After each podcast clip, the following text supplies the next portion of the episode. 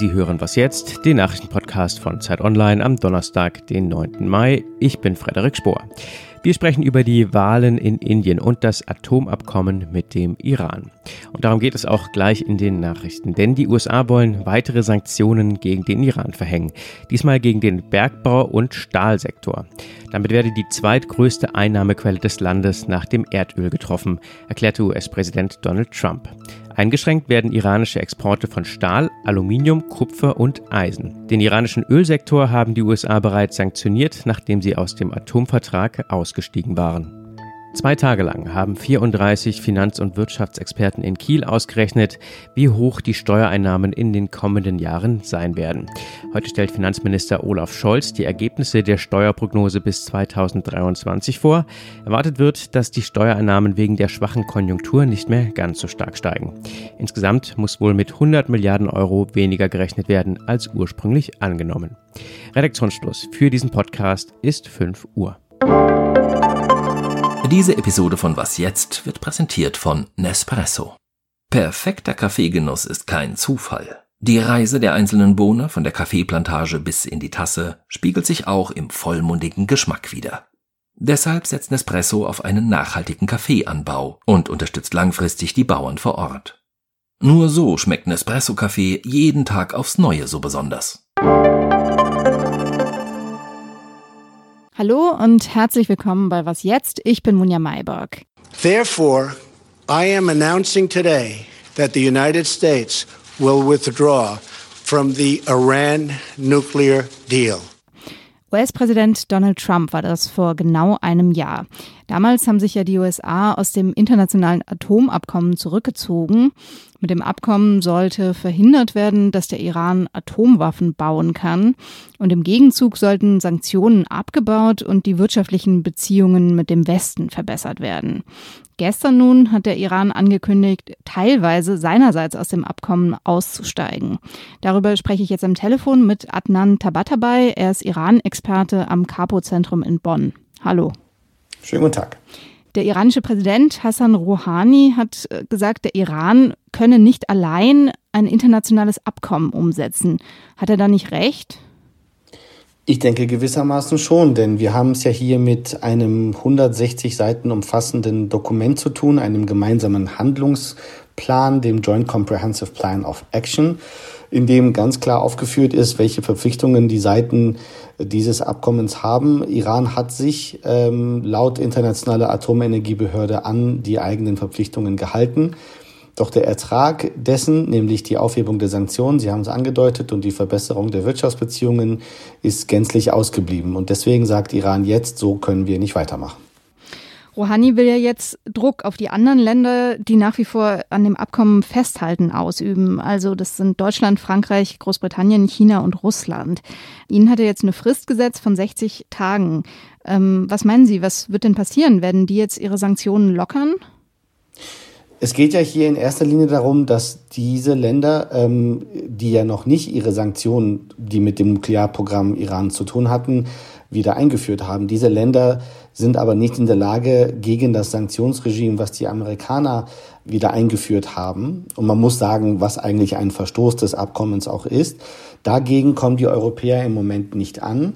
Und die Iraner haben jetzt einen äh, Schritt gewagt, wenn man so, so will, der die Situation, den Druck auf die Europäer und auf die Russland und China erhöht, innerhalb von 60 Tagen etwas dafür zu tun, dass Irans Dividende zum Beispiel durch die Sicherung des Verkaufs iranischen Öls und der Transaktionen der Erträge daraus, dass das jetzt 60 Tage Zeit hat, bevor Iran weitere Maßnahmen ergreift. Und da hat Iran eigentlich eine, wenn man so will, so eine Roadmap aufgezeigt, wie das äh, vonstatten gehen könnte.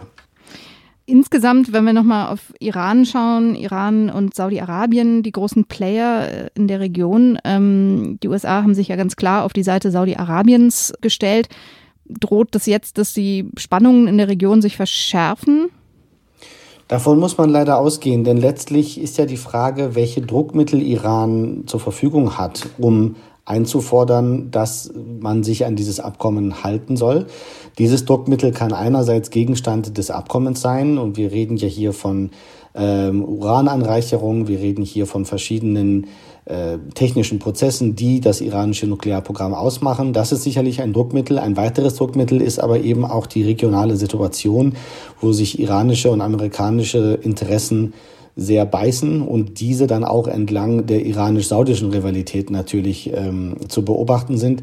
Und da, eine solche Situation tut den äh, Verhältnissen in der Region natürlich überhaupt nicht gut. Dankeschön. Sehr gerne.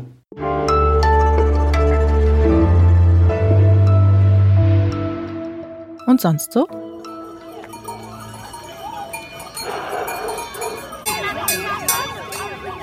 Mit einer ungewöhnlichen Idee wollen Eltern in der französischen Gemeinde Cré-en-Beldonne in der Nähe von Grenoble verhindern, dass eine Schulklasse geschlossen wird. Sie haben 15 Schafe symbolisch als Schüler angemeldet. Dazu riefen sie, unsere Kinder sind keine Schafe, hört auf, sie zu zählen. Die Eltern hoffen nun, dass die Behörden ihre Entscheidung nochmal überdenken und die Klasse trotz der wenigen Neuanmeldungen erhalten bleibt. Originell ist dieser Protest allemal, aber natürlich auch ein bisschen belämmert.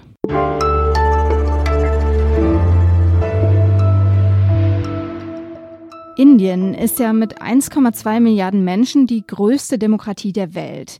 Dort Parlamentswahlen abzuhalten, ist gar nicht so leicht. Sechs Wochen lang bis zum 19. Mai wird gewählt in mehreren Phasen. Narendra Modi, der bisherige Premierminister, will sich wieder wählen lassen und dabei setzt er auch auf nationalistische Töne.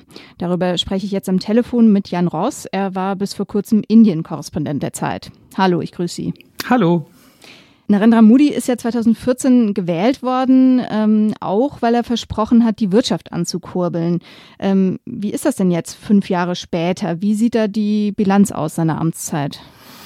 Die Bilanz ist ökonomisch mager. Das indische Hauptproblem in dieser Hinsicht ist die Entstehung von Arbeitsplätzen, von Jobs. Die haben eine riesige Bevölkerung von jungen Leuten, die alle äh, arbeiten wollen und große Erwartungen haben. Und da ist nicht viel entstanden. Ähm, und es ist auch nicht besonders viel geschehen bei so gewissen elementaren Dingen wie Gesundheitsversorgung äh, oder Schulwesen. Es ist ein bisschen besser geworden, was die Korruption angeht.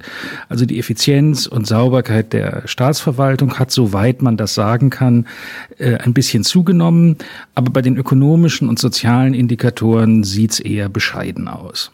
Hm. Ist das jetzt auch der Grund, warum Narendra Modi im Wahlkampf jetzt auf Nationalismus äh, setzt? Es gab ja auch das große Thema, ja, Muslime, ähm, das hat er immer wieder adressiert und Muslime in gewisser Weise ausgegrenzt. Ist das jetzt sein Versuch, da die Defizite wettzumachen? Das glaube ich schon. Das hat diesen taktischen Grund. Es gehört auch, muss man sagen, gewissermaßen zum politischen Erbe seiner Partei. Äh, dieser Regierungspartei der indischen Volkspartei, BJP, das ist eine Partei, die ihre Wurzeln im politischen Hinduismus hat oder im Hindu-Nationalismus, wie es heißt. Und da gehört ein starker Verdacht gegen die Muslime, dass sie nicht so richtige Patrioten sind, dass sie nicht so richtig dazugehören, quasi zum politischen Erbe.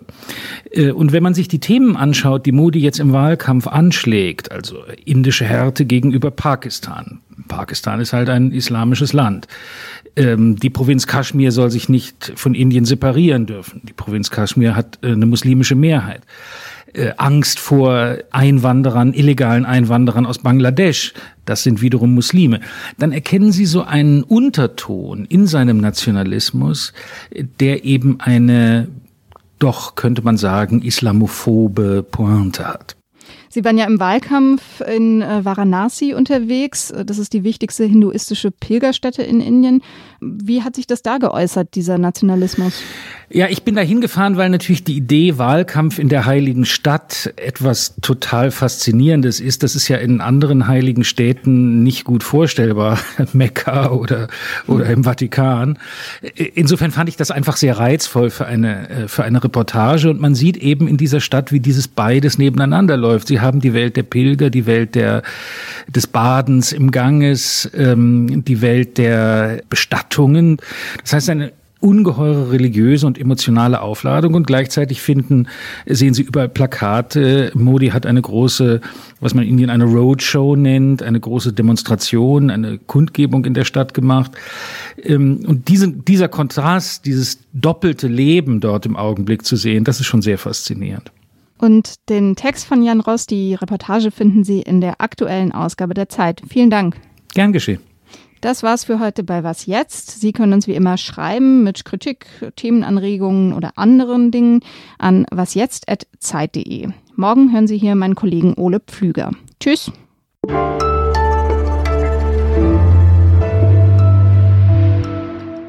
Klingt schon ein bisschen beklemmend. Ja, es ist beklemmend. Andererseits ist Indien auch immens widerstandsfähig. Insofern mache ich mir dann im, äh, am Grunde meines Herzens eigentlich keine Sorgen.